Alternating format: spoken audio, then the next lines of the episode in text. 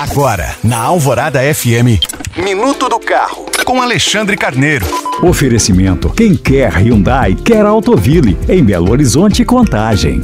O futuro do automóvel é a eletrificação, e isso é consenso inclusive entre os próprios fabricantes. Porém, pode ser que a migração para a matriz energética 100% elétrica demore um pouco mais do que se previa, até mesmo nos chamados mercados de ponta. Tanto é que, recentemente, duas multinacionais tiveram que rever os próprios planos sobre a eletrificação dos produtos. Uma delas é a General Motors, dona da marca Chevrolet, que pretendia fazer uma transição direta para os carros totalmente elétricos na América do Norte ao longo dos próximos anos. A empresa não desistiu desses modelos, mas já admite a necessidade de desenvolver veículos híbridos antes de uma mudança completa. E a outra é a Volkswagen, que teve que reduzir a produção de carros elétricos na Europa simplesmente porque a demanda dos consumidores locais tem sido menor que a esperada. Assim, esses dois fabricantes tiram o pé do acelerador, mas sem sair da rota da eletrificação.